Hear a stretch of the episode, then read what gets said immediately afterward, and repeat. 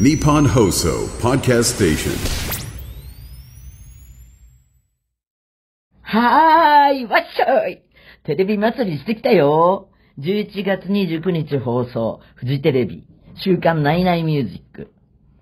それから12月1日放送、テレ朝、ざわつく金曜日。12月2日放送、日本テレビ、ベストアーティスト2023。今、私が喋ってる時点で、まだこれから放送っていうのもあるけど、ネタバレしないように喋るね。えー、っとね、それぞれのホストは、ナイナイミュージックは、えー、っと、矢部さん、ん？ナイナ、うん、矢部さんと岡村さん、これ、あの、代々木に、あの、収録に来てくれました。それからね、ざわつく金曜日は、えー、石原良純さん、長島一茂さん、高島千佐子さん、それからサバンナ高橋さんです。えー、っとね、ベストアーティスト。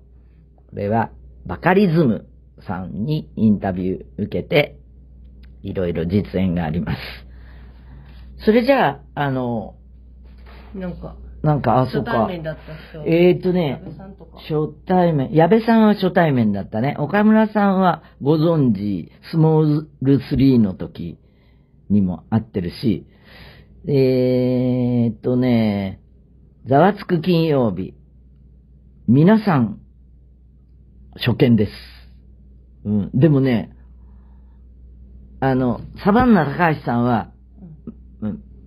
総合司会なので、ちょっと別にして、お三方ね、石原さん、長島さん、高島さん、なんか、別に前から知ってるような感じでした。えーベストアーティストのバカリズムさんは、これも知ってる人は知ってるかもしれないけど、5年ぐらい前、6年ぐらい前に、あのー彼の番組に出て、プロモーションに行きました。で、その後ね、メールのやりとりとか、時々するよ。えー、この間の収録の時にも言ったんだけど、そこ、オンエアで残ってるかどうかわかんないけどね。あ、それは、あれかな。なんか映像を見てる時で声は生きてなかったかもしれないけど、とにかく、あの、バカリズムさんのズムズムって呼んでるんだけど、笑いは、もう一番ぐらいに好きですね。彼の、なんだろう、センスっていうか、です。楽しかったですか？うん、楽しかった。あのーなんか、どれも楽しいよ。うん自分で、なんかこれ出たいとかって言って、あれした番組ばっかりだしね。一応こう、あの、スタッフから聞くと、ああ、いいんじゃ、いいんじゃないっていうのばっかりだった。特にね、ザーツク金曜日はすごい出たかったんで、あの、普通になんかリビングで、あの、喋ってるような感じなのと、そうこれね、見てもらえればわかるけれど、クイズのコーナーというか、うんパートで、うんえーっと、1位を当てちゃいけないっていうのをやってるんですけど、まだ、も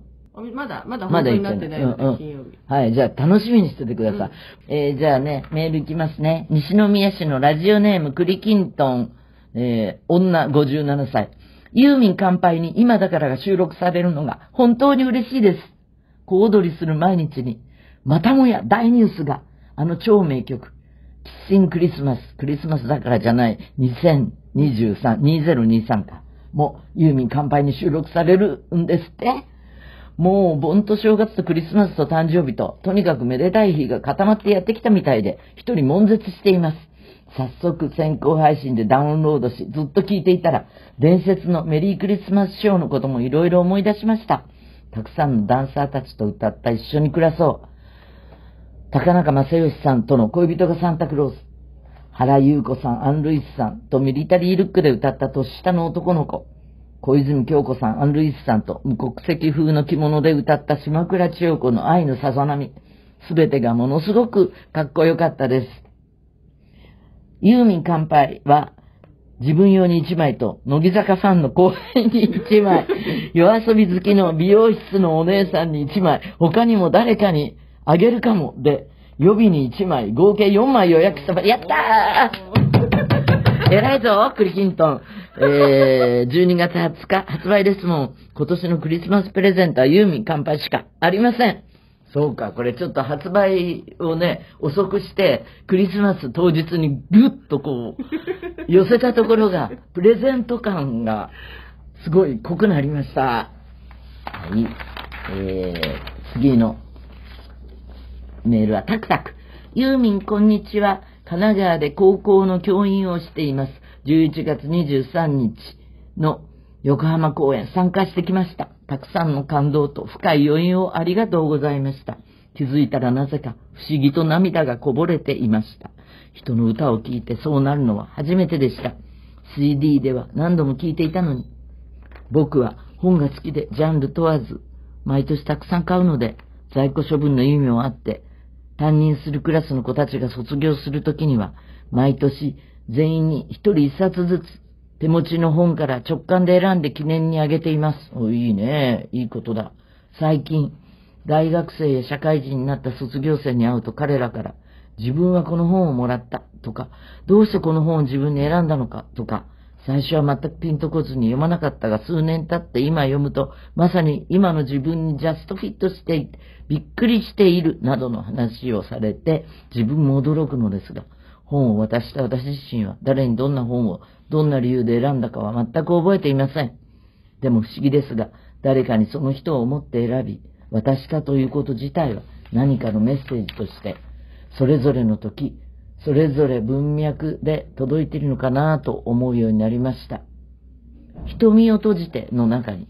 遠いところに行った友達に届くよう手紙を入れたガラス瓶を海に流すという詩がありますが、その詩を浮かべながらそんなことを思い出しました。長い時間を超えて届くからこその価値もありますよね。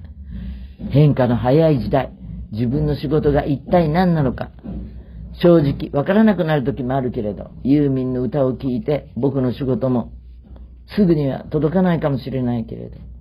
遠い未来に向けて何かしらのメッセージを送り続ける仕事だと思うようになりました。ユーミン、ありがとうございました。いや、本当だよ。すごい、あの、真理に近づいてるね、この人は。うん、私もあの、宇宙図書館とかのテーマで、うん、やっぱりそれを、その情報を手に取るっていうことが、それ自体がね、運命だったりするので、その時の流れも、その出会いの時っていうのがあるから、そこを時空を超えてね、出会ってるんですよ、その本にね。うん、さあ、次は。えー、大人になれないサリーちゃんから。ユーミン前回は楽屋からの放送ありがとうございました。あ、ところでね、今ちょっとドラムの音とか聞こえてるかもしれないけれど、これはあのね、えー、ツアーリハーサルの、あのー、スタジオから、その、上の個室からね、お送りしてるんで、ちょっと、あの、そういう臨場感があるよ。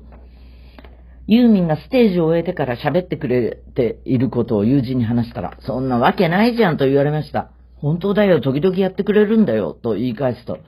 ユーミンがライブ終わりにそんなことしないでしょう、とまた言われ、クソ腹たち、絶好してきました。中学生かとお思いでしょうが、立派な60歳同士です。喧嘩するほど仲がいいんだよ。ふと思ったのですが、彼女はあまり音楽やラジオを聴かないようです。聞くことが偉いわけではないけれど、純粋なというか、音楽やラジオを通じて考えたりすることがないんだな、と。信じる心みたいなものがないのかな、というのは言い過ぎですが、週刊誌の記事ならともかく、友人の話を嘘だと決めつけて、自我を突き通す彼女がよくわかりません。お互い抱えているものが違うので、優しくありたいと思いつつも、久しぶりに腹が立ってしまいました。冗談で済むこともできたのに、私の心もカチカチになりつつあるようです。愚痴でした。ごめんなさい。まあ、そうね。こういう細かいことが、個人の one moment が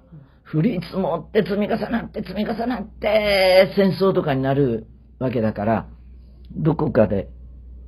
もう自分の身の回りのことで抑止することが大事だよね。それは、まあ、この、大人になれないサリーちゃんが言うように、そういうために音楽やラジオ、人のこう、なんてことないおしゃべりを聞くことが、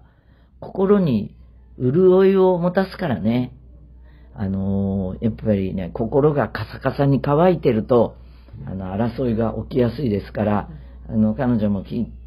ね、その、どういう、それが音楽じゃないかもしれない、ラジオじゃないかもしれない。なんか絵画を見ること、本を読むことかもしれないけど、なんか、それを知性と言うんだよ。うん。ね。あのー争いを極力なくしていきましょう。嘘ラジオはメールが命。ざわざわ送ってね。宛先は嘘アットマークユーミン .co.jp 嘘アットマークユーミン .co.jp じゃあまた来週。じゃあにー。